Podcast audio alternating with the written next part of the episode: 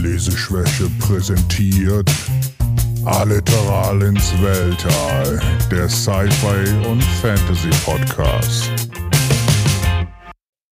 Hallo und herzlich willkommen. Hallo Frank. Hi Alex. Da sind wir schon wieder. Unter Umständen ist jetzt nur eine Woche vergangen. Ja, ist nur eine Woche vergangen. Hallo. Siehst du, sind wir schon wieder. Da sind wir, wir schon haben wieder. ja ein bisschen viele Folgen in den letzten Monaten rausgebracht. Genau. Zur Freude aller.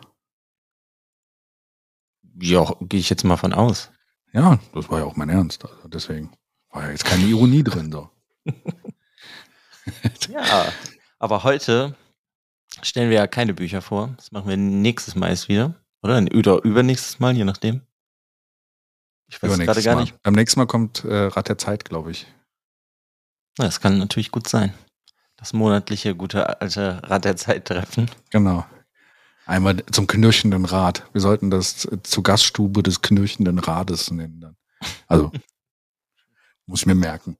Schreib das auf, Alex, schreib das auf. Wir haben ja die Folge sehr aufgenommen. Ah, Müsst ihr nur gut. noch mal reinhören. Das ist ja das Praktische. Hm, okay. Ja, nee, ähm, du hast mir ja im November His Dark Materials vorgestellt. Das ist richtig. Und ähm, ich habe es nicht gelesen, aber ich habe die Hörbücher jetzt gehört. Hast du es auf Englisch oder auf Deutsch? Nee, ich habe sie auf Deutsch gehört. Auf Deutsch, okay. Ja, weiß ich auch nicht. Ging irgendwie ganz gut rein. Und deswegen, ja, haben wir ja gedacht, dass wir uns dann irgendwie vielleicht nochmal darüber unterhalten. Ich frage mich auch gerade, denn es ist nicht das erste Mal, dass ein Buch vorgestellt wurde und wir darüber geredet haben. Das hatten wir schon mal bei Sophia, der Tod Äh. und ich. Genau, zwölf Minuten nach Mitternacht. Genau, ja. Das ist wir, ja generell ja jetzt noch nicht so häufig, deswegen Mhm. Genau, heute schnacken wir heute mal ein bisschen darüber. schnacken. Äh, genau, His Dark Materials, eine drei, also wir reden über die drei Bücher von His Dark Materials, ne? Im Deutschen Genau. der goldene Kompass, das magische Messer und das Bernstein-Teleskop. Im Englischen wird es ein bisschen komplizierter. Northern Lights or The Golden Compass, je nachdem, wo du bist auf der Welt. Also in Nordamerika wurde es ja The Golden Compass genannt. Äh, the Subtle Knife and the Amber Spyglass. Genau. Und Da ist, finde ich, auch schon das Erste, was ich seltsam finde, dass es diesen Begriff His Dark Materials gibt für diese Trilogie, aber im Deutschen gibt es nichts. Ja, es gibt, ja, das ist, ist mir auch aufgefallen, weil du, dann du hast, wie- Ja. Das wird ja dann der Goldene Kompass-Trilogie oder so genannt. ja, genau. Hat mich auch immer gewundert, weil du dann auch unheimlich schwierig ist, danach zu suchen, weil His Dark Materials fasst es halt irgendwo zusammen. Hatten wir beim letzten Mal, glaube ich, auch, als wir, also als wir im November drüber gesprochen hatten, ist ja quasi, wird ja in John Miltons Paradise Lost erwähnt, His Dark Materials, und da kommt dann der Ausdruck so ein bisschen her, aber im Deutschen ist es dann die Goldene Kompass-Trilogie. Mhm. Ja, ist mir auch nur direkt aufgefallen, dass ich das irgendwie ein bisschen komisch fand. Genau. Um das Ganze zu komplettieren, wie wir schon mal gesagt haben, Autor Philipp Pullman, der auch in den letzten Tagen ein bisschen mehr tweetet, wie ich gesehen habe. Ich habe auch irgendwas gelesen, der ist doch irgendwie zurückgetreten als äh, Präsident von irgendeiner Literat irgendwas Literarischem in England. Ja, ja, irgendwie sowas. Der ähm, hat dann auch noch ein paar Sachen getweetet. Also er hat ins Weltgeschehen getweetet. Ähm, und ähm, die Bücher sind zwischen 1995 und 2000 rausgekommen im Original. Und das Interessante ist, Philipp Pullman sagt, es ist kein Young Adult oder sonst irgendwas, sondern es ist alterslos. Also es geht für äh, eine Audience jeden Alters. Ja, funktioniert, glaube ich, für eine Audience jeden Alters, aber allein von den Hauptcharakteren würde ich schon sagen, dass das sich sehr eignet für was jüngere Leute.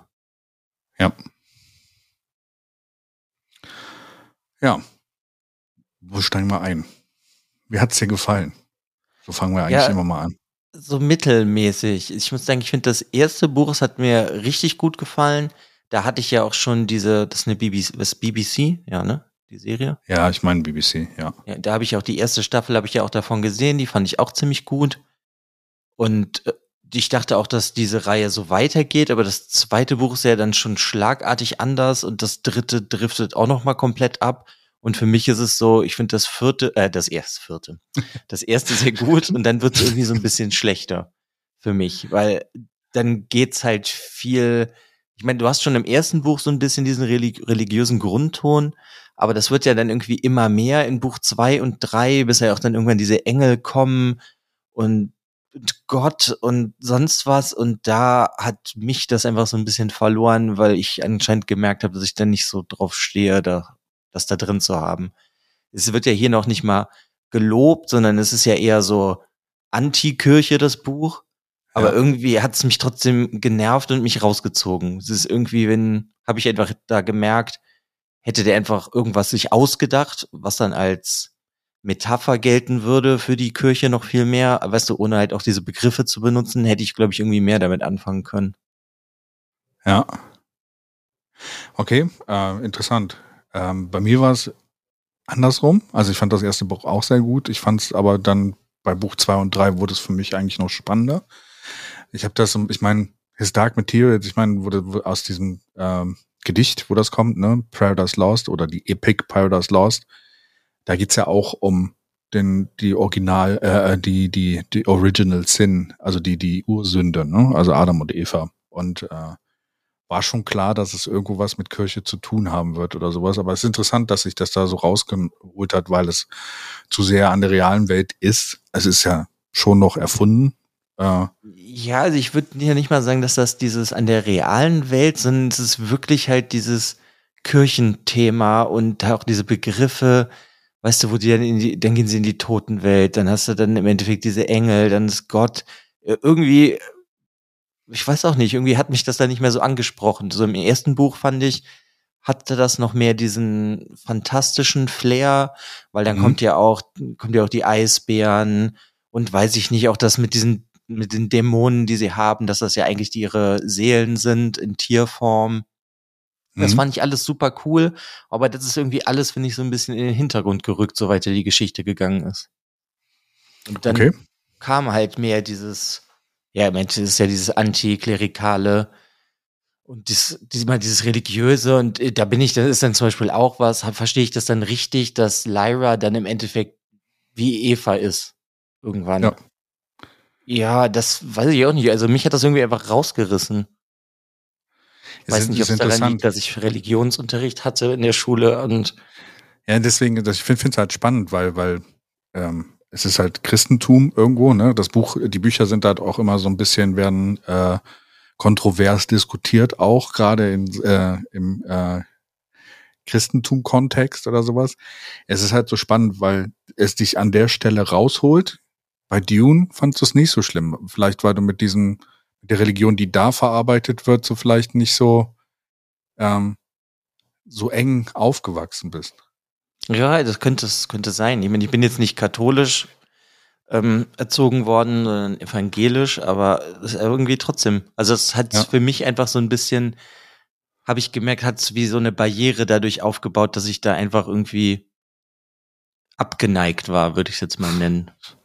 Ja, kann ja passieren. Also es ist ja, also kann, kann ich auch absolut nachvollziehen. Wenn, wenn du dann halt diesen, diesen An äh, Stein des Anstoßes hast dann an der Stelle, wo dann immer dieser Punkt ist, wo, wo es dich rausbringt aus der Geschichte, ist dann teilweise auch schwierig, dann da, da, da drumherum zu gucken und zu sagen, äh, okay, ich kann mich noch auf den Rest der Story einlassen. Aber es ist ja schon, also das Thema ist ja auch so Front and Center am Ende. Ne? Also man hat mhm. es sehr stark im Zentrum. Ja, das Wobei ist ja, ja, das hat das erste Buch ja einfach noch nicht so extrem. Mhm. Das stimmt. Es wird halt zum, zum dritten Buch immer mehr. Und ähm, es ist auch, ähm, naja, im Endeffekt ist es ja irgendwo eine Kritik an der ganzen Sache. Ne? Also ich meine, ja, es ja, wird klar. ja, also wenn wir so ein bisschen nach vorne springen, äh, es kommt ja auch irgendwann raus, dass Gott eigentlich gar nicht Gott war, sondern einfach nur ein Engel war, der irgendwie dieses, äh, diese Creator, also dieses, diese Schaffung äh, für sich beansprucht hat und einfach nur gelogen hat. Mhm.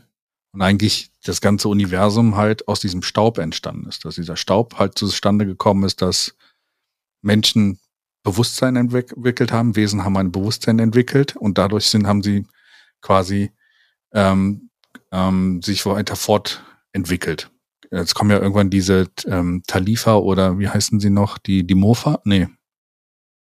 Äh, wie heißen sie noch? Hm, welche ähm, meinst du jetzt? Ähm, diese, diese Wesen, die sich um diesen Staub auch kümmern, die diese Pflanzen da auch. Äh, ähm, ähm, Gott, weiß ich gerade leider auch nicht. Mulefa heißen sie, Mulefa. Genau. Die ja quasi, also eigentlich ist so das Bewusstsein entstanden, auch aus dieser Geschichte, diese Adam und Eva-Geschichte mit dem Molefa. Also sie, sie erzählen eigentlich, wie es wirklich passiert ist, dass einer dieser Molefa gesagt hat, okay, wir verbinden diesen Staub mit diesem, ähm, ähm, mit, mit diesem Honig oder was war es? Oder also das ähm, und sie dadurch dann eigentlich diese, diese Ursünde, quasi das, das was eigentlich in, in der, im Christentum mit der, mit der Schlange, dem Apfel und dem Frau und Mann mhm. passiert ist, wird ja von denen ganz anders erzählt, wie es passiert ist. Also, dass das eigentlich mit diesen Pflanzen zu tun hat. Und hier wird es auch darauf gesagt, je mehr wir diesen Staub verlieren, desto mehr werden wir zu Automaten und verlieren unsere Eigenständigkeit und folgen einer, einer größeren Institution, ohne, ohne irgendwas nachzudenken. Hm, ja, halt das ist ja auch doch das, das Ziel von dem Pullman gewesen, dass, dass man das halt auch, also dass der auch doch seine Kritik, dass die Kirche doch dir im Endeffekt diese Entscheidungsfreiheit in irgendeiner Form nimmt und dass diese, diese Erbs oder diese Sünde, die Adam und Eva oder Eva begangen hat, dass die ja eigentlich was Gutes ist, weil die ja dann mhm. für sich selber entscheiden. Und genau, das, das war eigentlich der freie Wille des Menschen. Ne? Also das ist der ja, freie genau. Wille des Menschen. Das war auch Adam und Eva. Ne? Also die Schlange hatte äh, Eva dazu ver verlockt, quasi eine Entscheidung zu treffen äh, gegen den Willen von einer Autorität, in dem Sinne Gott. Mhm. Ja, also ich, ich finde, das ist alles sehr gut durchdacht und ich finde, es ist halt auch also, also eigentlich auch gut geschrieben oder halt gut gemacht, wie auch immer man das jetzt ausdrücken möchte. Aber es ist einfach, ich hätte irgendwie lieber was anderes wirklich gehabt, anstatt dass das sehr mhm. kirchlich ist. Hätte aber auch für mich, glaube ich, besser funktioniert. Ich meine, wenn ich das auch richtig verstehe, hat er das ja auch so ein bisschen verfasst als Gegensatz zu der Reihe Die Chroniken von Narnia. Genau, die ja sehr, ne, sehr die, christliche. Die sind ja mehr christlicher beeinflusst, aber im Positiven. Also ja, ja, genau. positiv zum Christentum gegenüber. Ja, genau. Also es ist mehr so, ich meine, du hast in Narnia auch sehr viel Heidentum, ne, mit dem Löwen und sowas und den Pans, äh, ich weiß den deutschen Ausdruck nicht dafür, aber diese äh, Gestalten der, der, der, der, der Bockmensch. Das ist Pan. Pan, Pan. Ja. Heißen auch auf Deutsch Pan. Ich weiß jetzt Panflöte, da kommt das auf jeden Fall her. Und ja, das war so ein bisschen so diese Gegen, das Gegenbuch dazu und hat das so ein bisschen als Antithese dazu geschrieben. Und mhm. ich, also für mich war es so, als ich das das erste Mal gelesen habe, war für mich nicht dieser, dieser, dieser, die Kirchensache nicht so im Zentrum. Was mich halt mehr fasziniert hat, war die Entwicklung von Lyra und halt ähm, Will in der ganzen Geschichte und halt auch dieser Arc, den sie da durchmachen, wie sie, wie Lyra sich entwickelt, wie sie, wie sie erwachsen wird, wie sie sich in Will verliebt und äh, wie die beiden wie diese Welt funktioniert. Auch der, der, der Vater hier von Lyra und die Mutter von Lyra, was so ihre Motivationen sind und sowas. Da war für mich dieses Ganze mit, mit, äh, mit diesen Engeln und sowas und diesem ganzen kirchlichen drumherum, war so ein bisschen Nebensache. Auch genauso mit diesem Molefa oder sowas. Ich fand das immer so, ich habe das sehr stark trennen können von diesen kirchlichen Sachen. Äh, und deswegen hat es mich dann nicht so rausgeholt, wie es dich anscheinend gerade rausgeholt hat, dann an an der Stelle. Mhm. Ja, das auf jeden Fall. Ich muss dann halt auch noch dazu sagen, ich finde auch wieder, dass die beiden sich verlieben, habe ich jetzt irgendwie, finde ich, nicht wirklich da raushören können. Bis auf, dass sie dann halt auf einmal verliebt waren ineinander. Will und Lyra, das fand ich halt irgendwie auch nicht so stark. Also, hat mir auch mal wieder nicht gepasst. Hey, irgendwie, weil es führt ja auch irgendwie dann zu nichts. Ne, das ist ja doch dann die. Am Ende müssen sie sich ja dann trotzdem wieder trennen, jeder in seine Welt gehen. Ne, weil Will kommt ja aus unserer echten, realen Welt und Lyra kommt ja aus dieser Parallelwelt. Und mhm. dann haben sie ja nur diesen, diese eine Ecke, nenne ich es mal, in jeder Welt, die am gleichen Ort irgendwie ist, wo sie dann übereinander nachdenken können oder gefühlt so ja. miteinander sprechen können. Aber fand ich ja. halt irgendwie so ein bisschen, weiß ich nicht. Also für mich hätten sie sich dann nicht auch nicht verlieben müssen. Mhm, okay. Fand ich, kam dann halt auch irgendwie ein bisschen spät. Ja. Ja, ja, nur weil sie viel durchlebt haben, aber muss man sich dann immer verlieben? Ah, ich weiß nicht, sie haben schon so, ich meine, sie sind, sie kommen beide in der Zeit in ihrem Leben äh, aufeinander zu, der, also ich meine, ihr, ihr Geschick ist ja irgendwie verwoben, ne? Also du hast Lyra, den Vater, Lord, äh, Lord Asriel. Ezreal, ja. Ja. Und diesen, ähm, den Vater von Will, der ja irgendwann verschwind, verschwindet und der mit seiner Mutter alleine lebt, wo nachher auch rauskommt, dass er mit Lyras Vater zusammengearbeitet hat. Ähm, John. John Perry. Äh, John Perry, genau. Oder der als- Stanislav Grumman. Ja, genau, dass, da- dass, der, dass das irgendwie verwoben ist. Und sie sind ja so ein bisschen Lost Souls. Lyra ist jemand, der halt auch nicht so ganz reinpasst, weil sie wächst ja in diesem Oxford äh, Kloster. Ja, Oxford, Eig- eigentlich Ja, ist es ein so. Kloster. Ja. Wächst ja auf und hat nicht so wirklich Freunde außer Roger, ne? Also der quasi ähm, die ähm, der Sohn von einem der der ähm, Bediensteten ist das doch. Dienstenden deiner, genau, richtig. Und sie hat nicht so die Vater- oder Mutterfigur, die du so sich im, ähm, äh, dran binden kann. Auch auf der anderen Seite Will, der seine Mutter hat, die halt äh, eher ähm, nicht zurechtkommt. Er kümmert sich ja mehr um seine Mutter, als dass er, dass sie sich um ihn kümmert, weil sie so ein bisschen gebrochener Mensch ist, auch durch die ganze Sache, die mit dem Vater passiert ist. Und sie finden dann zusammen und am Anfang mögen sie sich ja auch nicht. Ne? Nee, am das stimmt. Ja, aber deswegen, da- dadurch, dass sie sich halt erst eigentlich in dem dritten Buch dann verlieben, hätte das für mich jetzt einfach nicht sein müssen. Ja, es ist, äh, zeigt aber auch so ein bisschen, dass sie halt, äh, ich fand, fand das am Ende, am Ende schon ziemlich stark und ich weiß noch, als ich das das erste Mal gelesen habe und gehört habe auch, äh, dass mir da immer die Tränen gekommen sind, weil sie eigentlich sich gegenseitig so gut verdient hätten, so, ne, weil sie so, so gut zusammenpassen nachher und äh, Will ja auch nachher sein, sein, sein Dämon eigentlich sieht, was, was er eigentlich wäre und sie aber dann nicht zusammenleben können, weil das Schicksal anders für sie entschieden hat.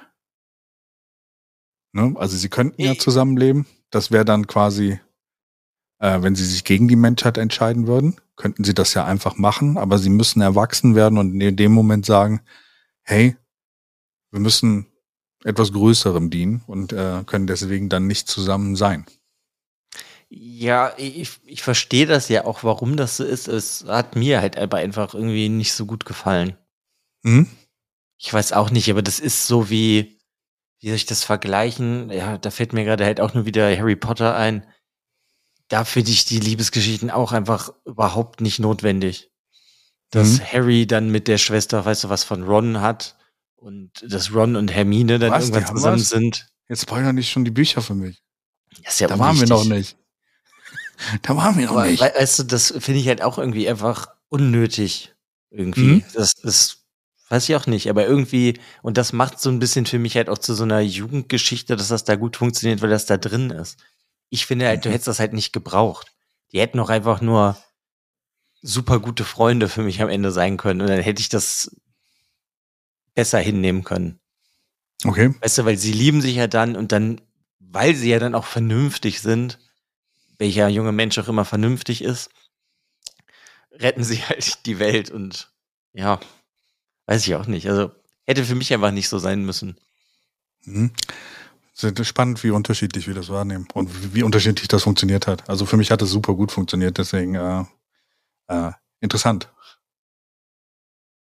Alex mag Ja. keine Liebesgeschichten in Büchern.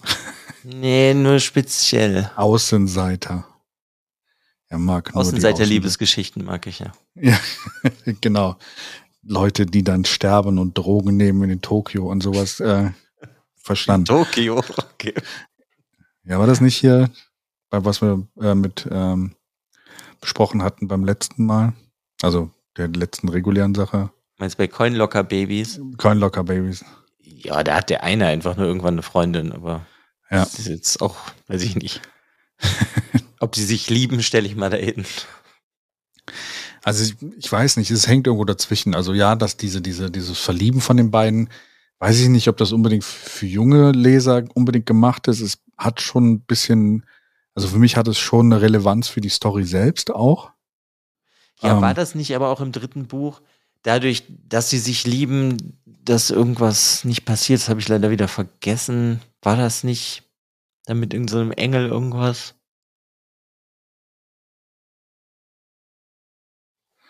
Okay. Ich, ich sehe es gerade leider nicht mehr. Nee, weiß ich nicht, sehe ich nicht. Aber ich meine, ich hatte irgendwas vage in Erinnerung, dass es auch irgendwas Plot-Relevantes war, dass sie sich lieben. Ja, ich glaube, diese, diese True Love oder sowas, äh, also diese, diese Empfindung oder sowas hilft ihnen am Ende. Gerade, glaube ich, ist es nicht so auch im, im, im Reich der Toten, wo sie am Ende sind? Also ich, bei mir ist es schon was länger her, dass ich das Buch gelesen habe. Deswegen kann ich nicht mehr ganz den Finger drauf legen, aber was du, was du da sagst, hat schon. Hm, ja, ich kann mich war. leider jetzt auch nicht mehr dran erinnern. Das ist jetzt, ist jetzt noch nicht so lange her bei mir, aber es ist einfach flöten gegangen. Ist ja auch einiges an Stunden, was ich da gehört habe. Mhm. Ja, gut. Dazu muss ich aber vielleicht auch noch direkt nochmal sagen, das hätte ich vielleicht am Anfang auch nochmal sagen müssen. Ich weiß natürlich nicht, wenn ich das jetzt im Original gelesen hätte, ob mir das nicht besser gefallen hätte. Also ich habe es zuerst ja. auf Deutsch gelesen, fand es ganz okay als auf Deutsch und habe es dann noch mal als englischen als englisches Hörbuch gehört. Und da hat es mich total reingezogen. Also das war eine sehr gute Inszenierung dann äh, im Englischen, was ich davon gehört habe. Ja, das äh, ja, das wollte ich einfach nur auch noch mal dazu sagen, weil das könnte ja auch noch sein, dass falls ich es irgendwann doch noch mal richtig lese, dass es ja vielleicht dann ganz anders rüberkommt oder wenn irgendwann mal die dritte Staffel produziert wird. Ja, die sind also dran. gucken werde ich es auf jeden Fall. Die zweite habe ich ja auch noch nicht gesehen. Ja. Und da bin ich halt auch gespannt, ob ich das da vielleicht was besser finde. Ja. Ja, sonst äh, muss ich sagen, fand ich auch in dem Buch, also kannst du auch erst reden. Ja, das, das, also die, die dritte Staffel wird ja produziert und sowas. Sie müssen ja ein bisschen schnell machen, weil die Hauptdarstellerin Daphne Keen äh, wird ja auch nicht jünger. Und irgendwann, wenn sie noch ein paar Jahre warten, ist sie dann vielleicht etwas zu alt für die Rolle, weil. Die wird einfach digital verjüngt. Äh, okay, sieht dann total seltsam aus. Okay. äh, aber ich meinte, die, die sind jetzt, haben jetzt letztes Jahr wieder angefangen oder sowas. Also ich würde mal erwarten, dass es dieses Jahr vielleicht um die Weihnachtszeit kommt. Und ich finde, die Serie, also du hast ja auch die erste Staffel gesehen und das erste Buch gelesen. Wie findest du die Serie umgesetzt im Vergleich zum Buch? Ich finde das ziemlich gut. Also es ist sehr nah am Buch. sind auch gut. Ja, ja aber ich finde, es hat auch sehr gut funktioniert. Ja. Also, ich meine, ich habe ja die erste Staffel, glaube ich, sogar. Ja, doch, ich habe sie gesehen, bevor ich das erste Buch gehört habe, ja, auf jeden mhm. Fall. Genau, ja. Ich finde, das hat auf jeden Fall sehr gut funktioniert. Also deswegen, ja. das will ich auch auf jeden Fall weiter gucken. Es ist jetzt auch nicht so, als ähm, würde ich die Trilogie jetzt richtig scheiße finden. Ich finde es einfach nur, es wird halt für mich halt irgendwann, ist halt einfach das erste Buch, fand ich bis jetzt wirklich am besten. Ja, ich finde find die Reichweite interessant und äh, diese, diese Weltenreichtum, diese Mulefa sind halt spannend, weil sie halt auch so einem ganz anderen Konzept entsprechen. Ich finde diese, diese, diese äh, Wissenschaftlerin, die aus Wills, well, Wills Welt dann irgendwann darüber kommt und quasi diesen Staub ähm, auch ähm, studiert. Ne? Sie mhm. findet ja quasi raus, dass es dieses God-Partikel ist, ne? also dieses God-Partikel, was wir eigentlich halt auch suchen. Ne? Ähm, mhm. Und es irgendwann dann klar wird, dass es irgendwie zusammenhängt, dass wir Menschen Menschen sind und dieser Staub entsteht. Und dass denkende Menschen und eigen, eigenentscheidende Menschen halt mehr Staub anziehen und, äh, als weniger eigenständige. Deswegen auch so der Punkt, dass Kinder weniger Staub haben als Erwachsene zum Beispiel an der Stelle. Weil du, mhm. je mehr du erwachsen wirst, desto eigenständiger musst du dein Leben entscheiden und desto mehr Staub sammelt sich an dir. Und desto Deswegen ist es auch hier immer so schnell staubig bei mir, sorry. Genau. genau. Schlecht, schlecht, aber das konnte Warte, nicht widerstehen. Ich habe da, glaube ich, was für. ja, auf jeden Fall. Ähm, deswegen ist auch so staubig bei mir. Okay. ähm, Sehr gut. Ähm, aber das ist halt so, ich glaube, dass, dass da wird das halt auch in die Story eingewoben. Aber du wolltest eben noch irgendwas sagen, wo ich, wo, ähm, weißt du noch? Äh, ja, ich wollte mal darauf hier ihr Aletiometer. Ja. Das muss ich sagen, das, ich finde das im ersten Buch ist das cool, dass es das gibt. Und das ähm, ist aber ja eigentlich auch wie so ein Deus Ex Machina Ding, weil wenn der Autor irgendwo nicht weiter weiß, wie er irgendwo hinkommt, kann er dieses Aletiometer benutzen. Ja. Und das finde ich voll okay, dass es das gibt. Ich finde aber mit dem zweiten Buch, wo dieses magische Messer nochmal kommt, was das ja im Endeffekt auch ist, das ist mir irgendwann auch ein bisschen zu viel geworden. Du meinst das, ja, das magische Messer? Hm.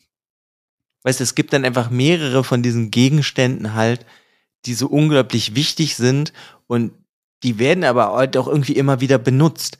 Weißt du, dann, ob Lyra verschwindet ja irgendwann mal und dann bleibt nur ihr Alethiometer, dann sucht Will Lyra, irgendwann geht das ähm, Messer kaputt oder allein schon, wie sie das Messer besorgen sollen, da ist dann das Alethiometer geklaut worden und der sagt, wenn ihr mir das magische Messer holt, ähm, dann kriegst du das Alethiometer. Weißt du, das ist alles so, okay, und dann hast du das immer wieder und dann macht Will irgendwann was, dann geht das Messer kaputt, dann muss das wieder repariert werden. Mir ist das teilweise ein bisschen sehr auf diesen Gegenständen immer hängen geblieben. Ja. Okay, das erste Buch heißt Der Goldene Kompass und das zweite ich Buch weiß. heißt Das Huttle Knife oder das magische Messer. Äh, nee, nee, nicht, doch das magische Messer im Deutschen. Das ist immer so verwirrend. Ja, kann ich verstehen. Also es geht sehr um Symbolik, halt auch von, vom Messer und sowas, ne? Das Messer ist ja auch dann quasi aus dem gleichen Stahl gemacht wie die Guillotine, die Roger von seinem, äh, von seinem mhm. äh, Dämon trennt und damit halt eigentlich auch tötet wo halt immer ja, so viel Energie frei wird und sowas. Und es kommt ja nachher auch raus, dass dieses Messer eigentlich so der Untergang von allem ist, ne? Ja, klar, weil es ist ja auch, die müssen ja diese Löcher, die er überall reißt, mit diesem Messer müssen sie ja schließen, weil dadurch ja der Staub weggeht. Ja, genau. Und dieses, äh, diese, ähm, diese Geister kommen, die die Menschen. Ja, ja, die kommen auch. Aber das ist ja auch der Grund, weswegen sie das schließen müssen und sich ja auch dann am Ende trennen müssen und so. Ja, ist mir halt einfach nur aufgefallen, als ich das gehört habe, dass ich halt sehr oft mit diesen Gegenständen, die halt so unglaublich wichtig sind, dass die halt immer mal wieder verloren gehen. Dann werden sie halt geklaut, dann geht das kaputt, dann muss es repariert werden. Weiß ich nicht, hat mir auch nicht ganz so toll gefallen. Mhm da, da fand ich dann halt eher dieses Ganze mit diesem Staub, also mit dem Dust, das fand ich irgendwie dann irgendwie auch interessanter, auch dass ihr bester Freund, dass der ja, weil du hast ja gerade schon gesagt, der wird ja am Ende des ersten Buches, wird er ja geopfert von Lyras Vater, mhm. damit er in diese nächste Parallelwelt reisen kann. Genau. Das finde ich einfach, das ist ein super cooler Einsatz auch, dass du ja das einführst, dass die Menschen in Lyras Welt diese Dämonen haben, also die ja im Endeffekt einfach nur die Seele ist, die als Tier um dich rumschwirrt oder geht oder was auch immer, je nachdem, was du für ein Tier hast. Und die ja auch deinen Charakter widerspiegelt. Das finde ich ist ein, eine super schöne Idee. Und das macht auch richtig, das finde ich richtig cool und auch, dass es halt dann am Ende wird halt diese Verbindung getrennt und dadurch entsteht so viel Energie, um in eine andere Welt dann nochmal zu reisen oder halt so ein Portal zu öffnen, finde ich super cool. Mhm. Also so wirklich so ein bisschen durchwachsen bei mir. Ich finde mich immer wieder mal so Sachen, finde ich richtig, richtig cool und dann finde ich manche Sachen halt dann irgendwie öde. Ich denke mir dann halt immer nur, vielleicht, wenn ich weniger Sachen kennen würde, hätte ich dann hier manche Sachen besser gefunden. Ist immer die Frage, das ist ja, da haben wir auch, glaube ich, im Harry Potter-Kontext ja schon mal drüber gesprochen. Es ist immer die Frage, wer hat jetzt erst damit angefangen und wie viele Leute haben es danach dann irgendwie auch verwendet, sodass es mittlerweile ein Trope geworden ist. Ne? Also war das vorher schon ein Trope oder kam das da erst auf? Weil das ist immer halt ganz spannend. Ne? Also klar kann ich verstehen, wenn du jetzt sehr viele Bücher liest, die so in die Richtung gehen und die halt immer den gleichen Trope haben, äh, dann wird es auf die Dauer dann schon ermüdend. Kann ich verstehen. Ja, ist halt ja nicht mal, mein, ich meine, das ist nicht immer denselben Trope, dass der benutzt wird, sondern das ist halt manche Sachen einfach, ich glaube, wenn du das halt hier liest und du kennst noch nicht so viel Fantasy und sonst was, ist das mhm. hier richtig beeindruckend. Jetzt, deswegen meine ich halt, wenn ich das jetzt vor, ja, vor 18, 19 Jahren gelesen hätte, dann hätte ich das, glaube ich, richtig abgefeiert. Ja. Jetzt war es halt ähm, mehr dann so, ja, okay, kenne ich in irgendeiner Form schon bei vielen Sachen. ja. Und ich finde, der halt einfach weniger lesen, dann, dann werden Bücher wieder interessanter. Nein. Kleiner Scherz. Ja, weiß ich nicht. Das ist halt, denke ich mal, dasselbe wie bei dir, wenn du jetzt halt Harry Potter, was du ja momentan liest, denn da kennst du halt auch ja schon viele Sachen draus, ne? Das ist ja immer das, ich glaube, es ist egal, wann es geschrieben wurde, es ist ja eher der Punkt, wann du das als Leser das erste Mal liest und wie dich ja. das in irgendeiner Form beeinflusst. Ja, bei Harry Potter holt mich am Anfang immer die Qual raus, äh, wie Harry Potter mit dieser Familie da zusammenleben muss. Da bin ich schon raus, ja, es an einer Ja, als Beispiel, ne? Ja, aber ich kann das ja in irgendeiner Form verstehen. Ja. Aber das ist halt hier das dann, Ja, da denke ich mir halt genauso, wenn man vielleicht halt auch jünger ist und dann bekommt man vielleicht auch gar nicht so viel von dieser Kirchenkritik mit. Mhm. Ähm, Könnte ich mir jetzt so ich, vorstellen. Warum ich jetzt eben meinte, dass es so ein bisschen, also ich wollte noch den Gedanken zu Ende führen mit, ähm, warum ich denke, dass es nicht ganz so ein Young Adult Buch ist. Dafür sterben ein bisschen viele Leute in diesem Buch. Und bleiben auch tot. Das ist für mich kein Argument, weil die Jugend, weiß ich nicht, die ist schon viel weiter, als man der, glaube ich, immer zutraut. Und die lesen auch oder bekommen auch Sachen ja. mit. Ja, mittlerweile schon, aber zu der Zeit war es eher so, das war ja noch vor dem ganzen Game of Thrones, wo halt auch Hauptcharaktere halt tot geblieben sind. Also sonst hattest du immer dieses, dass Hauptcharaktere dann irgendwann wieder auftauchen, also dass sie dann wieder leben oder sowas oder dann durch eine Deus Ex Machina ähnliche Sache dann halt dann trotzdem noch ihre, ihre Sachen über, überlebt haben. Aber hier ist es dann doch schon so, dass es permanenter ist und der Verlust halt ein bisschen stärker ist. Ist halt so ein bisschen Irgendwo dazwischen, würde ich sagen. War zu dem Zeitpunkt eher nicht so Young Adult. Das ist später ein bisschen auch mehr aufgekommen, als dass das jetzt mehr. Also es hat sich auch, wenn du das, wenn du Bücher von vor 20 Jahren oder vor 30 Jahren liest und heutzutage Bücher liest oder sowas, was mittlerweile was ist oder was akzeptiert ist, hat sich auch stark verändert. Könnten wir eigentlich fast auch ja, mal eine eigene. Also in manchen Sachen bestimmt, aber ich meine, du bist ja auch schon mit Grimms Märchen aufgewachsen. Ja, Grimms Märchen, die ursprünglichen Grimms Märchen, das, das äh, war dann ganz früher, ja. Also das war schon was ganz anderes. Ja, aber selbst die abgeschwächte Version, die hat da ja auch schon einige Sachen, ja, ja. wo du eigentlich jetzt vielleicht denken würdest, das wäre nichts für Kinder. Deswegen ja. meine ich, ich glaube, dass ähm, Kinder mehr abkönnen, als man eigentlich sich jetzt als Erwachsener vielleicht vorstellt. Ja. Also habe ich zumindest das Gefühl. Ja, ich glaube mittlerweile. Früher war es halt schon ein bisschen anders. Also kann aber sein, ja. Aber ja, ähm,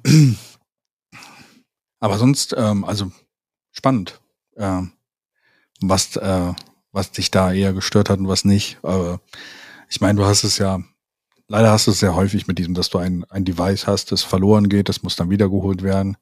Dann geht meistens ein Device kaputt, weil der Held in seiner, also der Held in Anführungszeichen, in seiner, in seinem Glauben äh, quasi ähm, nicht ganz grundfeste ist an der Stelle und deswegen dieses Messer zum Beispiel da beim, beim, beim Zerschneiden von irgendwas kaputt geht, weil, weil er zu sehr, zu sehr es versucht und sowas. Ne? Also das ist ja, glaube ich, der mhm. Punkt dann an der Stelle. Und im letzten Buch hast du ja auch im Endeffekt noch ein Device, dieses Amber Spyglass, also Bernstein-Teleskop, wie es ja im, äh, im Deutschen heißt. Das ist ja auch wieder irgendwo ein Device, was sie dann halt bauen müssen, um am Ende alles zu verstehen. Ja, das meine ich ja, ist halt sehr device-lastig, diese Reihe. Ja.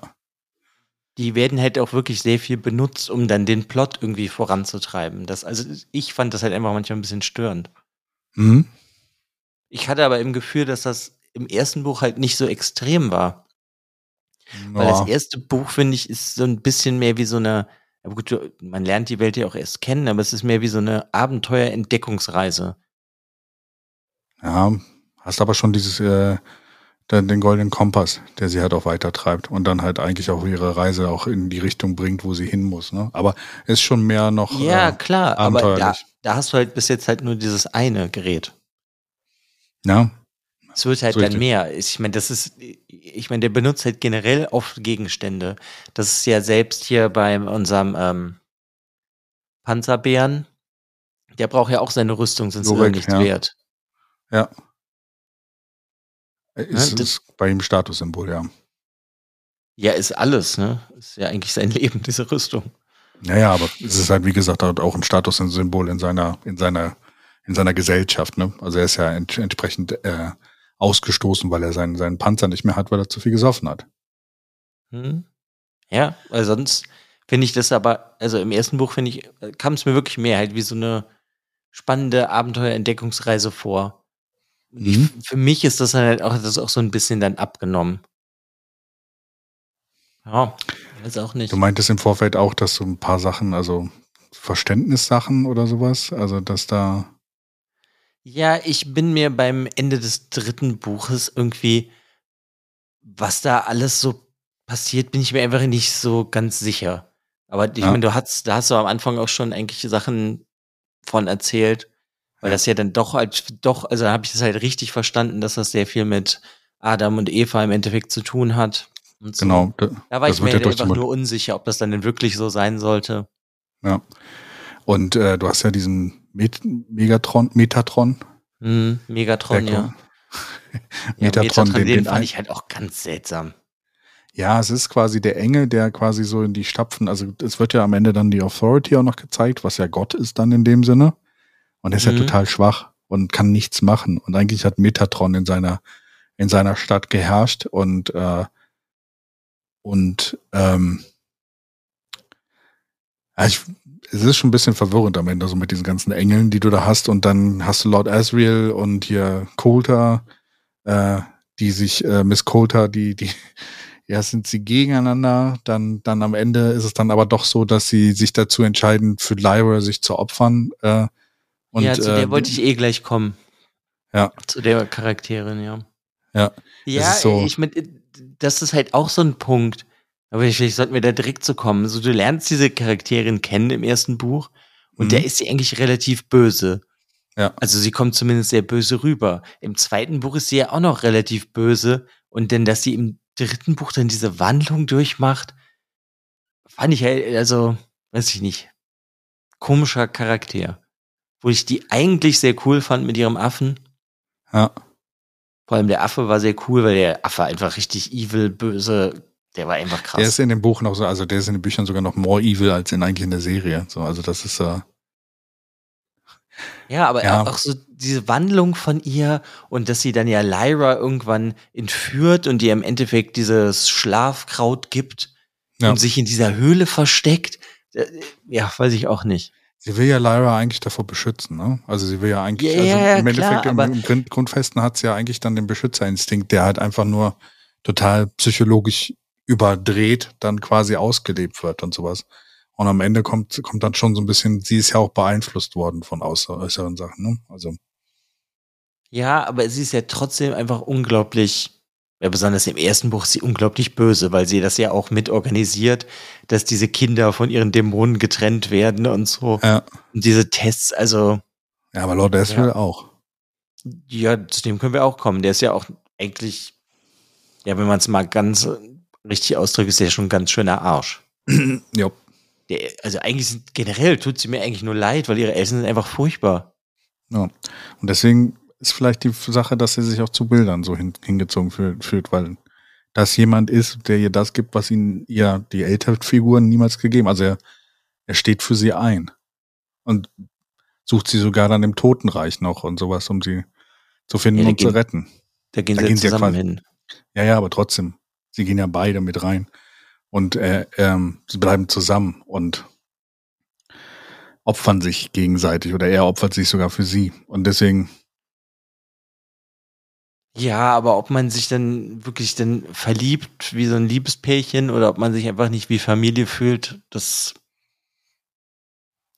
weißt du, das ist halt für in mich Alter dann so der Punkt. ist das halt dann, dann, dann kriegt man einen Crush. Ich meine, haben schon Mädels weniger, äh, mehr gemacht für irgendwelche Superstars, die sie noch niemals getroffen haben. Also verlieben ist halt so eine Sache. Ja, natürlich. Es ist ja auch, ich will das ja auch gar nicht kritisieren, das hat einfach nur Nee, für nee. mich nicht so gut funktioniert. Ja, verstehe ich, also, also verstehe ich auch nicht so. Aber ähm, ich, ich finde es halt eine ganz interessante Geschichte, so wie sich, wie sich das entwickelt. Du hast halt am Anfang diese eine Welt, dann werden die Welten aufgemacht und dann hast du diese Zwischenwelt, Zitagase, äh, und halt dann noch äh, Wills Welt. Äh, und das spielt ja, das zweite Buch spielt ja sehr viel auch in Wills Welt, ne? gerade auch mit dieser, mit dieser Mhm. Forscherin und sowas. Und auch dieser Lord Astrum, Astrum äh, der da viel unterwegs ist und sich eigentlich sein eigenes Leben da aufgebaut hat, hinter dem Rücken der Kirche, für die er eigentlich handelt. Ne? Also auch so ein bisschen dieser, dieser Eigennutz, der, den alle da treiben, äh, den, von dem alle getrieben werden. Und äh, ich bin mal gespannt, wenn du das, den, die zweite Staffel von der Serie guckst oder sowas. Da Miss Coulter wird schon sehr gut porträtiert. also Okay. da wird das sehr intensiv ausgespielt, warum sie sich so entwickelt, wie sie ist und auch dieses, warum sie so zwischen hin und her gerissen ist zwischen den ganzen Sachen. Okay. Ja, weil die konnte ich halt oft auch in dem Buch einfach gar nicht nachvollziehen. Ähm, fand ich in der Serie kannst du das ganz gut. Es ist halt, wie gesagt, die Sache, ähm, Hast du, wenn du die Bücher gehört hast, nur die Bücher gehört oder noch was dann nebenbei gemacht? Ja, eigentlich habe ich die Bücher gehört. Okay, weil äh, ich habe manchmal ist es auch so ein bisschen, äh, also ist nur eine Frage, weil ich höre hör Bücher manchmal nebenbei und dann höre ich das nochmal nach, aber dann konzentriere ich mich mehr auf die Sachen, was drin vorkommt und habe haben einen ganz anderen Effekt. Also da habe ich schon das ein und das gleiche Buch dann nochmal das Kapitel neu gehört äh, und deswegen hat es dann ganz anders funktioniert. Ist bei Hörbüchern immer so ein bisschen sehr stark davon abhängig, wer, wie es vorgelesen wird, vorgetragen wird und wie halt auch die Übersetzung teilweise ist. Und äh, deswegen bin ich mal gespannt, wie du die Interpretation dann in der Serie findest. Mhm. Ja, aber also normalerweise, wenn ich Hörbücher mache, mache ich nichts, wo ich ähm, bei denken muss. Okay. Ich, hab, ich, ich hatte mal früher kleine, kleine Zwischengeschichte, da habe ich gemerkt, dass ich zu viel lese und höre. Früher, wenn ich halt irgendwo am Wochenende irgendwo hingefahren bin oder sowas, bin ich halt mit der Bahn gefahren, ne? Und dann hatte ich halt ein Hörbuch auf den Ohren und habe dann irgendwann gemerkt, dass ich in der Bahn noch angefangen habe, ein Buch zu lesen mit dem Hörbuch auf den Ohren. Und irgendwann merkte so, okay, du hast gerade zwei Bücher gleichzeitig, die du konsumierst, vielleicht solltest du das lassen, weil du kriegst gerade von beiden nichts mehr mit, so weißt du? Keine ah, gute nee, Idee. das ist auch nicht ganz so eine gute Idee. Ja. ich meine, du wärst zweimal so effektiv, du könntest quasi zwei Bücher in einem lesen, aber ich glaube, du würdest dann danach gar nichts mehr von beiden wissen. War halt so witzig, dass das so, so drin war, weißt du, so, so auf, auf dem Handy oder sowas habe ich das Buch gelesen und dann auf den Ohren so das Buch gehör, äh, gehört und dachte so, was zur Hölle tust du gerade? Ja, das, nee, das würde für mich gar nicht funktionieren.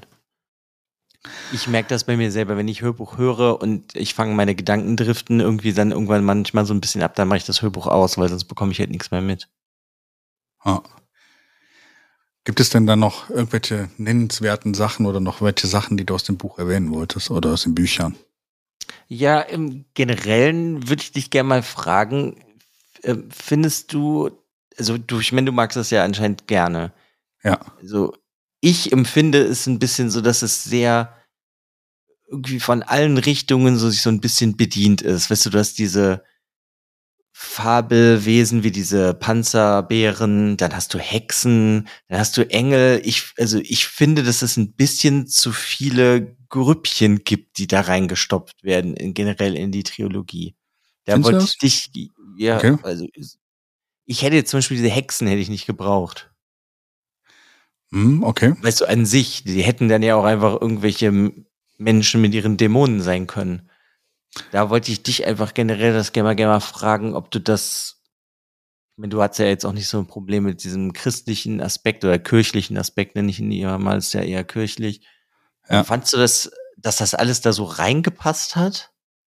Ich fand das eigentlich schon, weil du hattest eigentlich ja so ein bisschen, du hattest ja so ein bisschen, also die, die einzelnen äh, Gruppen, die du kennenlernst, haben ja quasi immer so ein bisschen andere, sagen wir mal, einen anderen Antrieb, warum sie etwas machen. Ne? Du hast halt die Kirche, dann von der einen Seite, dann hast du diese Panzerbären, was so die Natur zeigt. Es geht ja nachher auch darum, dass Jorik das Eis wegschmilzt, weil, weil die Welt kaputt geht. Was ein bisschen auch die Kritik ist, dass wir, wenn wir Automaten werden oder automatisiert werden, dass dann quasi die Welt zerstört wird. Was halt noch so ein mhm. bisschen diese, diese umwelttechnische Gedanke mit reinkommt. Dann hast du die Hexen, die ja so ein bisschen danach äh, das ist quasi so die, die Urgewalt des ähm, Heidnischen irgendwo. Ne? Also das, was nicht äh, christlich ist, sondern ein, ein eigener Glaube, die ja auch ähm, quasi sich dazu erziehen, sehr weit von ihren Dämonen wegzukommen oder halt auch so weit von ihren Dämonen wegzukommen, dass sie äh, dann zu Hexen werden können, weil sie halt auch spezielle Kräfte dadurch dann bekommen. Und dann hast du noch diese äh, Molefas und sowas, was halt quasi dieses Außerweltliche ist, ne? Quasi. Und die Engel. Da hast du dann wieder eine andere Erzählebene und eine andere Ebene, auf, äh, wo, wo dann der, ähm, wo dann dieses Greifbare aus der Welt dann wieder auf eine etwas mehr ähm, ähm, das ganze Universum betreffende Sache gehoben wird, weißt du? Also weil, weil das ja so mhm. ursprünglich ist. Du hast die Engel, die jeden Menschen dann eigentlich betreffen und du hast diese Molefas, die eigentlich was machen, was jeder Menschen betrifft, dann auf in jeder Universum, in jedem Universum. Und deswegen, für mich hat das ganz gut funktioniert. Es ist im dritten Buch ein bisschen viel geworden. Ja, wobei ich, ich da ganz cool fand, wo das alles dann zusammengekommen ist. und sich quasi dann zwei Parteien auf den Seiten gebildet haben, wo Lyra dann von den einen unterstützt worden ist und die Kinder halt Lyra und Will und auf der anderen Seite diese Autorität dann stand. Ja, ist ja dann im Endeffekt äh, das Gute gegen die Kirche. Ja, wobei die Kirche am Ende im dritten Buch sehr zurückgegangen ist. Ne? Du hast ja kaum noch dieses, äh, äh, das Magistrat oder sowas kommt ja im letzten Buch eigentlich kaum noch vor. Also ja, nur, dass sie halt das Böse sind. Genau. Sie sind, sind, das Böse, aber du hast eigentlich mehr diesen, diesen Fokus auf diesen Engeln. Mhm. Wobei auch bei den Engeln ja gesagt wird, dass sie eigentlich mal alle gut entstanden sind, aber sich äh, die Leute so, ich fand diesen Metatron, den habe ich immer so ein bisschen mit Lucifer verglichen. Mhm. Als ich es gelesen habe, weil auch der er ja so ein bisschen abgespalten ist. Und dann hast du noch diese anderen Engel, der einmal als Dämon von Will auch äh, sich verkleidet, eigentlich dann an der Stelle. Äh, wo der zweite, der da auch mit dabei kommt, ja der Bruder ist eigentlich von Metatron. Mhm. Und das irgendwie schon, also es auch da unterschiedliche Strömungen gibt und sowas. Deswegen, ich fand, fand es, ja, es ist, äh, hätte vielleicht ein bisschen weniger sein können, aber aus der, aus der Geschichte heraus hat es schon irgendwo Sinn ergeben, weil es halt so ein bisschen diese, diese Aspekte sind, zusammenzubringen aus den verschiedenen Bereichen und aus den verschiedenen Arten und Weisen da mit reinzubringen. Also, ne, also du hast jeden Aspekt von der Welt irgendwo mit drin. Ja. Ja, also ich muss ja schon sagen, es funktioniert halt, aber ich finde es einfach halt irgendwann ein bisschen viel. Hm? Vor allem halt auch gut im dritten, dann auch diese Geister, das, das kommt ja immer mehr. Mhm. Es wird halt irgendwie immer so ein bisschen vollgestopfter, ohne dass dem ein bisschen mehr Zeit gegeben wird. Ja, irgendwann kommen diese Cliff Cliffgaste, die dann alles angreifen und dann kommen alle zur Hilfe. ja. Also das ist mir dann halt irgendwann einfach so ein bisschen zu vollgestopft gewesen. Deswegen, ich kann da immer nur für mich halt zurückkommen auf das erste Buch, da lernst du ein paar neue, also du lernst neue Sachen immer weiter kennen, mhm. aber irgendwie ist es noch nicht so vollgestopft. Mhm. Ja, wobei ich fand im Endeffekt so die Charaktere, die nachher wichtig waren, gingen noch so vom Überblick. Da habe ich schon in drei Büchern ja, auf jeden Sachen Fall. gelesen, wo du dann ich mein, zu viele hast die wichtigsten Charaktere sind ja eigentlich auch einfach nur Lyra und Will. Lyra, Will, die Eltern und. Ja, äh, aber die sind ja auch alle in dem Sinne nicht ganz so wichtig, weil es ist ja größtenteils die Geschichte von Lyra und ab mhm. Buch 2 ja die Geschichte von Lyra und Will, weil die sind ja. ja wie so die beiden Schicksalskinder, die die Welt im Endeffekt ja retten. Ja. Ja, sonst äh, finde ich, sag, muss ich sagen, hat er sich ein paar Sachen ausgedacht, die ich schon auch ganz schön ja hart mhm. finde, so wie dieses Trennen von der Seele im ersten Buch von dem mhm. Roger, hieß er Roger? Roger, ja. Von Roger. Oder dass Will, ähm, bevor er dieses Messer kriegt, im Kampf halt direkt Die mal Finger zwei verliert. Finger verliert. Was ja das Zeichen des Trägers Messer. ist, ne? Ja, ja, ja genau. so. Aber so sind schon so ein paar harte Sachen dabei, finde ich eigentlich. Also das hat mir sehr gut gefallen. Ist auch ich krass, dieses auch, Messen. Ähm, das durch alles gerne, durchschneiden kann. Ja. Sorry, war, glaube ich, gerade Verbindungsproblem. Ähm, ich mochte gerne die Beziehung, die Lyra im Endeffekt mit sich selber führt, mit ihren Gesprächen mit Pantaleimon. Ja. Das fand ich einfach ganz toll gelöst, weil sie war ja dann teilweise mutig und Pantaleimon war ja dann eher so ängstlich. Und ja. da das aber ja sie mit ihrer Seele spricht, ist das ja alles aus ihr, weißt du, so diese mhm. Ängste mhm. oder sonst was. Und ich finde, das funktioniert wunderbar in den Büchern. Ja, das auf jeden Fall. Fand ich auch immer gut, dass das so in den Dämonen sich immer manifestiert hat, was so das Innerste ist, was, was sie gerade spürt und dass das so dann äh, äh, externalisiert wurde dann halt, ne? Also dass es quasi mhm. eine eigene Stimme hat und auch einen eigenen Charakter hat dann, ne? Also ja, das finde ich richtig cool. Ja, und äh, dass dann auch die eine, die Mary, am Ende sogar noch einen Dämon bekommen hat. Ja, gut. Fand ich lustig. Da denke ich mir nur so, warum hat Will keinen bekommen? Dann hätte er auch in der einen Welt bleiben können. ja, weil, weil er gehen musste.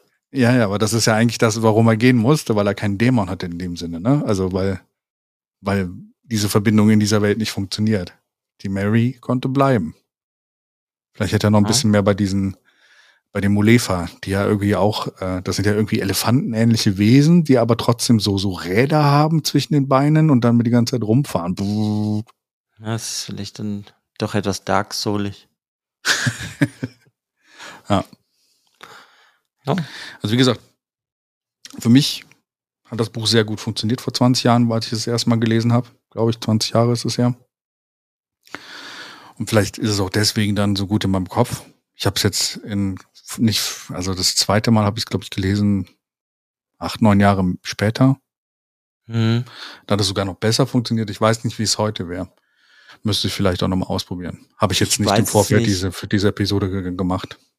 Ist jetzt auch für mich, ähm, ist jetzt einfach so der Stand der Dinge. Du hast es ja empfohlen, jetzt habe ich es mal konsumiert. Jetzt weiß ich ja, worauf ich mich einlasse. Jetzt werde ich mal die Serie halt irgendwann weiter gucken und auch dann freue ich mich auf die dritte Staffel. Und ja. wenn ich das dann alles mal vielleicht mal so ein paar Jahre liegen lasse, dann werde ich es sehr wahrscheinlich nochmal irgendwie lesen oder hören. Und mhm. dann weiß ich ja schon, worauf ich mich einlasse. Dann weiß ich halt auch schon die Punkte, die mir dann irgendwie nicht gefallen haben. Und dann kann ich, denke ich mal, besser drüber hinwegsehen. Dann wird dann einfach alles geschwärzt im Buch, was du nicht lesen soll. das kommt raus und das kommt raus. Wäre auch mal lustig, wenn man einfach ganze Handlungsstränge aus einem Buch rausstreichen würde. Ja, gut, ich kenne das bei Büchern, wenn ich die öfters lese und irgendwelche Passagen, die mir nicht so gut gefallen, dann ähm, lese ich die halt was schneller. das ist die halt nicht so wichtig. Jetzt geht's um das. Ah, fertig. Ja. Ja, ja. sonst ähm, frage ich mich halt jetzt im Generellen, ich meine, das ist ja His Dark Materials, die Trilogie, und dann hat er ja 2017 noch The, The Book of Dust, also das Buch des Staubes Trilogie angefangen. Ja. Wo anscheinend ja auch schon zwei erschienen sind. Da frage ich mich im Generellen, worum es dann da überhaupt gehen wird. Also erstmal gab es, gab es drei Novelle, äh, Novellas quasi danach noch. Lyra's Oxford, Once Upon a Time in the North und Serpentine, die so ein bisschen äh, Geschichten aus der Welt sind, kann, gehen auch über andere Charaktere teilweise, äh, können aber auch über die Charaktere aus den Büchern gehen, ein bisschen später. Also ähm, dann gibt es halt dieses, äh, die neue Trilogie mit La Belle Sauvage und The Book of Dust. Äh, ähm, äh, und in der Book of Dust und The Secret Commonwealth als zweites Buch. Also es gibt schon noch fünf andere Bücher jetzt schon in der Welt. Ja, ja, aber das meinte ich ja gerade. Das ist halt die zweite ja. Trilogie, die er jetzt gerade schreibt ja. da drin. Ich bin gespannt. Also, äh, ja, aber das dritte Buch ist auch noch nicht angekündigt. Mal sehen, wann er, wann er irgendwann mal sich da, also ich habe La Belle Sauvage und The Secret, Secret Commonwealth auch nicht ge ge gelesen bis jetzt. Da habe ich auch gelernt, dass La Belle Sauvage, glaube ich, vorher spielt. Und, ja, ich sehe gerade, das spielt zwölf Jahre bevor da His Dark Materials. Ja, und The Secret Commonwealth irgendwo zur gleichen Zeit, wo die Sachen passieren. Glaube ich, irgendwie sowas. Und ähm, bin gespannt, wo das dritte Buch dann spielt. Die, die, die muss ich auch noch lesen, die Sachen. Ah, das äh, zweite Buch sehe ich gerade spielt. After 20 sogar. Jahre genau. nach La Belle Sauvage, also ja, knapp zehn, Jahre. Jahre nach der eigentlichen Ereignissen von His Dark Materials, okay? Ja, the setting is a world dominated by the Magisterium. Dystopie, also hätten wir in der anderen Folge dann erwähnt. Ja, hätten wir noch verdammt. Ja, bin ich, also ich bin ja da eher so, wenn ich irgendwas anfange, bringe ich es halt auch immer gern zu Ende. Deswegen interessieren tut's mich schon, wo der Hand das halt irgendwie weiterhin führt. Ja. Diese Welt. Vielleicht gefällt mir das ja dann auch besser, wenn er da irgendwie was ganz anderes mal jetzt noch mitmacht. Ja. Wie gesagt, wir können ja noch mal irgendwann mal in den Podcast mit reinbringen, wenn wir die, die Serie gesprochen haben. Es bringt ja immer so ein bisschen, es erweitert ja auch ein mhm. bisschen so das, das Gefühl zu einem Buch, wenn man dann noch mal eine andere Umsetzungsform davon sieht. Vielleicht macht es dir auch alles kaputt, dass das erste, was du davon kennst, halt äh, der Film mit äh, äh, Daniel Craig und äh, Nicole Kidman sind. Ja, das kann sein. Den fand ich auf jeden Fall nicht gut. Ja, der war auch nicht gut. Ja, da haben sie vor allen Dingen so viel rausgeschnitten, dass der Film überhaupt gar keinen Sinn mehr gab. Aber ja. ja, aber ich weiß ja. nicht. Ich bin, war ja auch zum Beispiel nie, bis jetzt noch nicht kein Fan von äh, Narnia. Das hat mir eigentlich auch nie gefallen. Weil da kenne ich ja, halt auch nur diesen ersten Kinofilm, glaube ich, von und den fand ich nicht gut. Ja, ich bin so ein heimlicher Fan von den Filmen, so, von den drei oder vier, die es da gibt. Prinz Caspian, bester Film. Okay. Nein, keine Ahnung. Also das ist so ein, so ein das ist so ein, ähm, äh, wie nennt man das, sowas? Ähm, Guilty Pleasure. Ja. Aber bin ich, weiß ich auch nicht, habe ich irgendwie dann auch keine Lust gehabt, das jemals zu lesen.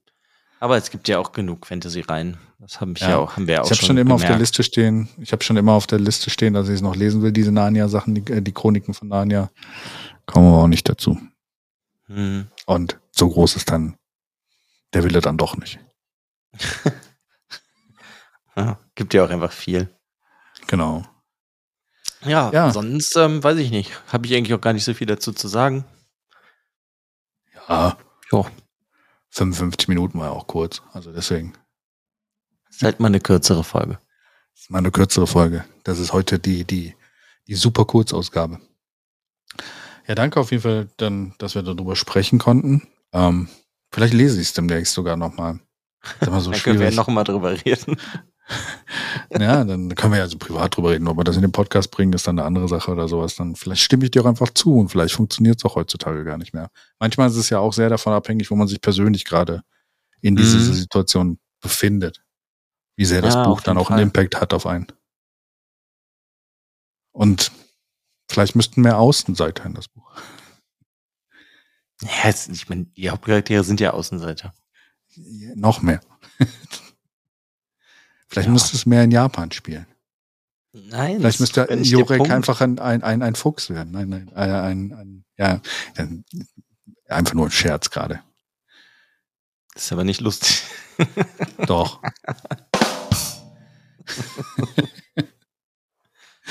Gut. Ähm, dann danke dir auf jeden Fall für deine Zeit und für dein, das Gespräch über das Buch. Ja, ich danke dir auch. Danke für deinen Input. Ich habe auf jeden Fall noch mal ein bisschen jetzt mehr mitgenommen von besonders dem dritten Buch.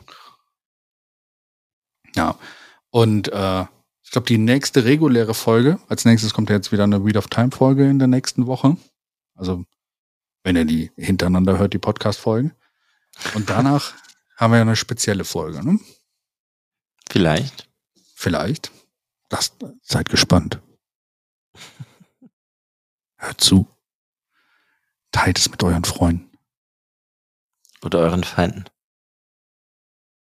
Einfach mit jedem. Ja, Wollen wir doch nicht so einschränken. Dann danke dir, Alex, und äh, tschüss an die Menschen da draußen. Genau, bis zum nächsten Mal. Ciao, ciao.